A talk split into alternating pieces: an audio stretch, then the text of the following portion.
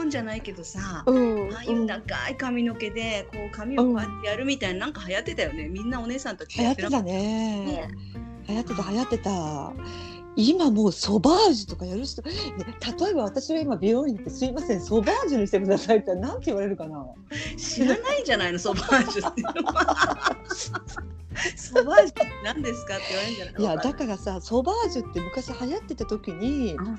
私って髪の毛がすごく柔らかくってうん少ないからパーマかけてもすぐ落ちるのうんね、だから私もああいうソバージュに憧れた時はうん。夜ね三つ編みにして寝てうんうんうん。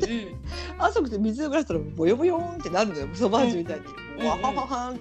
それでなんか外出歩いてたな、うん。ソバージュっぽくして。えー、かわいい。でも結んだところはキュッてなってるんだけどね。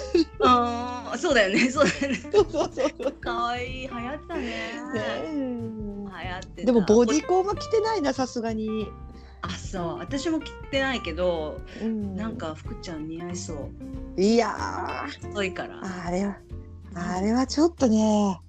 うん。でも流行ってた？自分の周りの人は着てる人とかいた？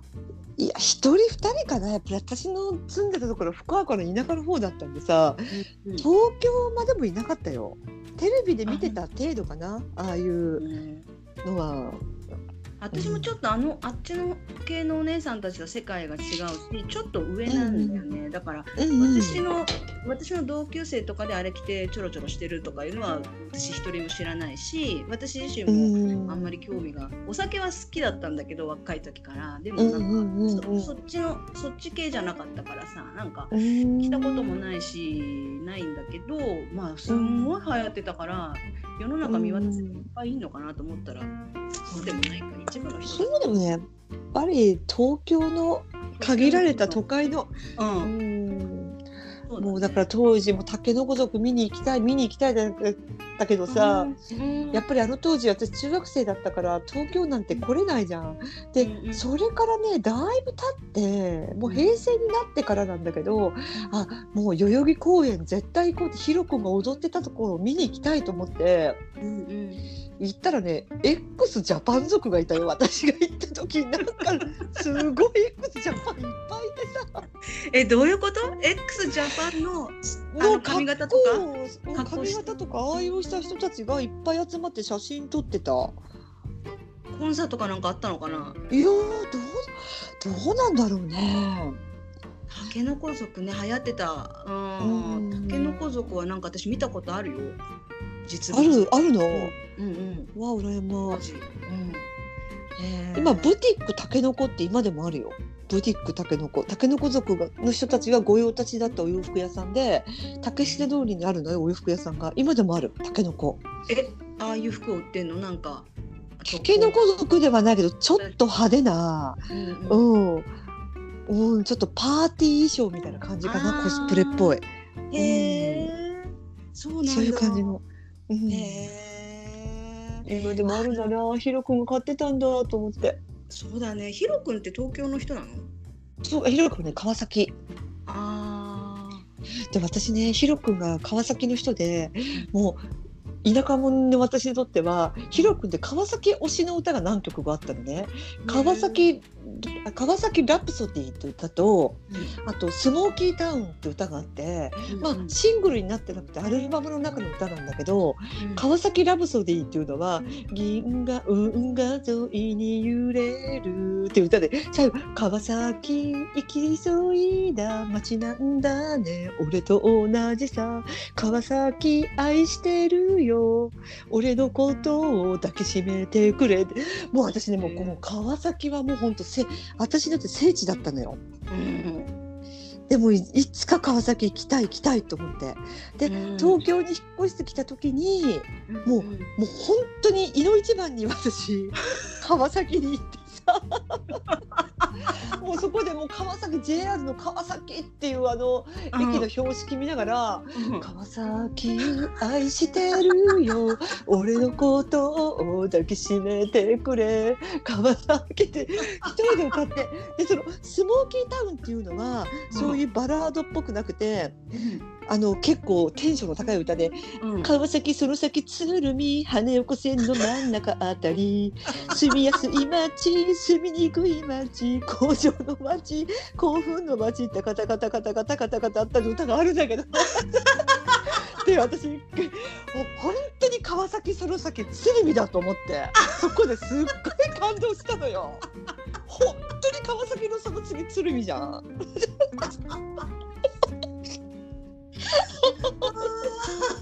そうだでで羽横線の真ん中あたりこれは何だろうと思ってで、羽横線って調べてもそういう線がなかったのね。で駅員に聞いたの「すいません羽横線はどこですか?」って聞いたら「うん、どうも首都高速とかあんなんじゃないですか?」みたいな感じで言われて。そっかと思ってあの時の感動よ私。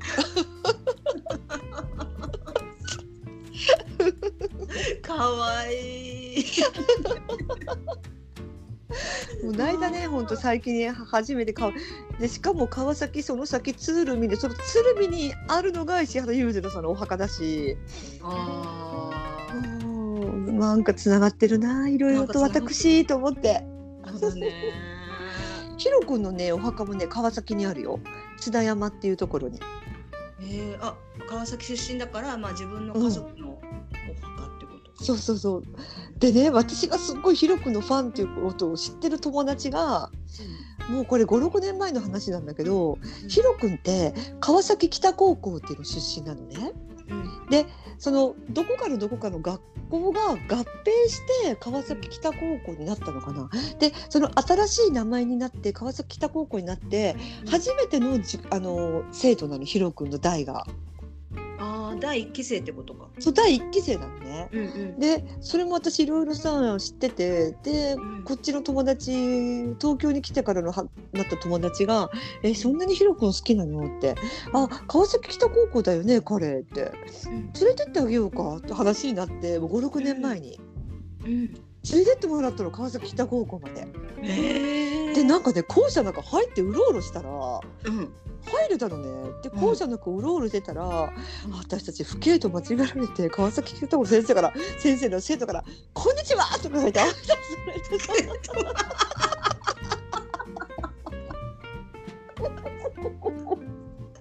でなんかねあの校舎と運動場って、うん、あの道路を通り越えていくんだけど、うん、上にね立教その川崎北高校専用の立教みたいなのがあって、うん、そこを越えて運動場に行くみたいな感じでそこも越えて運動場までそこでも「おはようございます」とか「こんにちは」とか言われるのよ。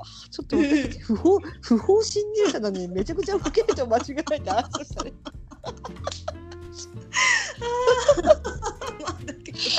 そっか、そうそういう年の 年頃。そうそうそうそう。へえ。君たち頑張りたまえよとか思いながら心の中で。ヒロ君の後輩たち。未来の日本を担っていくんだぞとか心で思いながら「あすいませんすいません」とか言って。ああへえ結構そっかそういうまあお墓参りも行ってるって言ってたしね福ちゃん大好きだもんね、ひろくん。大好き大好き。ひろくん。ひろくんの歌は全部徳永英明ひろくんの歌は結構全部歌えるかな。裕次郎さんはねちょっと難しいの生涯レコーディングしたのが500曲400曲すごく多くてさ。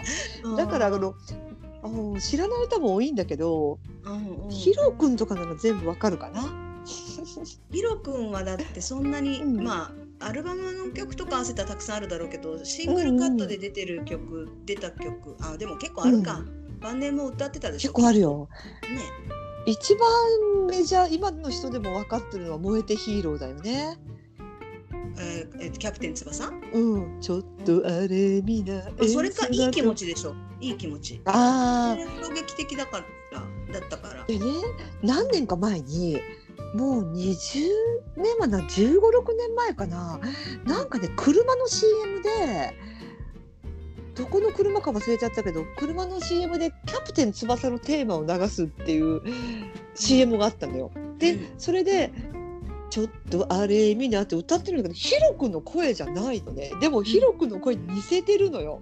それをいや私これ似せてんのかなと思ってあの手紙送ったのね。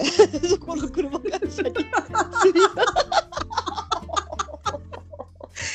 すごいさすがだわ。うんあの沖田博之さんの歌だけど沖田博之さんの声ではないんですけど、でも似ていると思いますと。うんでもしかして似せわざと似せてるんですかって言ったら返事が来て、うんまあ、詳しくは答えられないみたいなんだけど多分似せてるんだと思われますって書いてたよ。へえ。ね。私結構そういう東証とか私結構もうどうしてもイライラするうイライラするっていうか知りたいことは結構うんうん投書する方でうんうん。これちょっと最近の話なんだけどしていい、いいよいいよ。私ねファミリーマートのうんとろーりたこ焼きっていうたこ焼きがすっごい好きでうん。でなんか木の木のお弁当箱に木の船みたいな形になってたこ焼きが入っててもうそれどこのたこ焼き屋で食べるよりも私好きで美味しいと思ってたのね。へでしょっちゅうしょっちゅうファミマでとろりたこ焼き食べてやってたのが何年か続いてで一昨年ぐらいかなパッと見たらとろりたこ焼きはあるんだけどどうもパッケージが違うのね。普通のプラスチックのお弁当箱みたいなカパって閉める蓋付きのやつに入って木の紙じゃなくなってて。で見た感じも白かったのよ。うん。私はいつも食べてるけど白っぽく感じてあれ？と思って。うん。でも一応とろーりたこ焼きってネーミング書いてあるしちょっと買って買うかと思って買って職場でチーンとして食べたらうん。全然味が違うってあんまり美味しいと思えなかったのね。うんえーと思って。うん。でそれから何日か何日か行ってとろーりたこ焼きを探しに行ったけど結局それしか売ってなかったのよ。うん。でファミリーマートの本社のホームページから私ねお便りを差し上げたのね。うんうんうん すいません。あのおあのファミリーマート社のうん。あのあなたの会社のとろーりたこ焼きの大ファンのものですと。うん。とろりたこ焼きに関する思いをこう書いてうん。で味が変わりましたよねっていうもう私もあれがファンでした。うわーってずらずらーっと書いたの、うん。うん。だったら23日後に丁寧な返事が来てさ、実は何月にあのあのリニューアルしましたととろりたこ焼きを。うん。でうちのねとろりたこ焼きを愛してくれてありがとうございます。実はうん。2月の日に変えてしまって、あのあなた様のそのお口で合わなかったのは本当に申し訳ありませんでした。その声を生かして我々は日々精進みたいなことをずらずらーっと書いてたのね。で書いて1か月後にいたら元に戻ってたの。嘘でしょ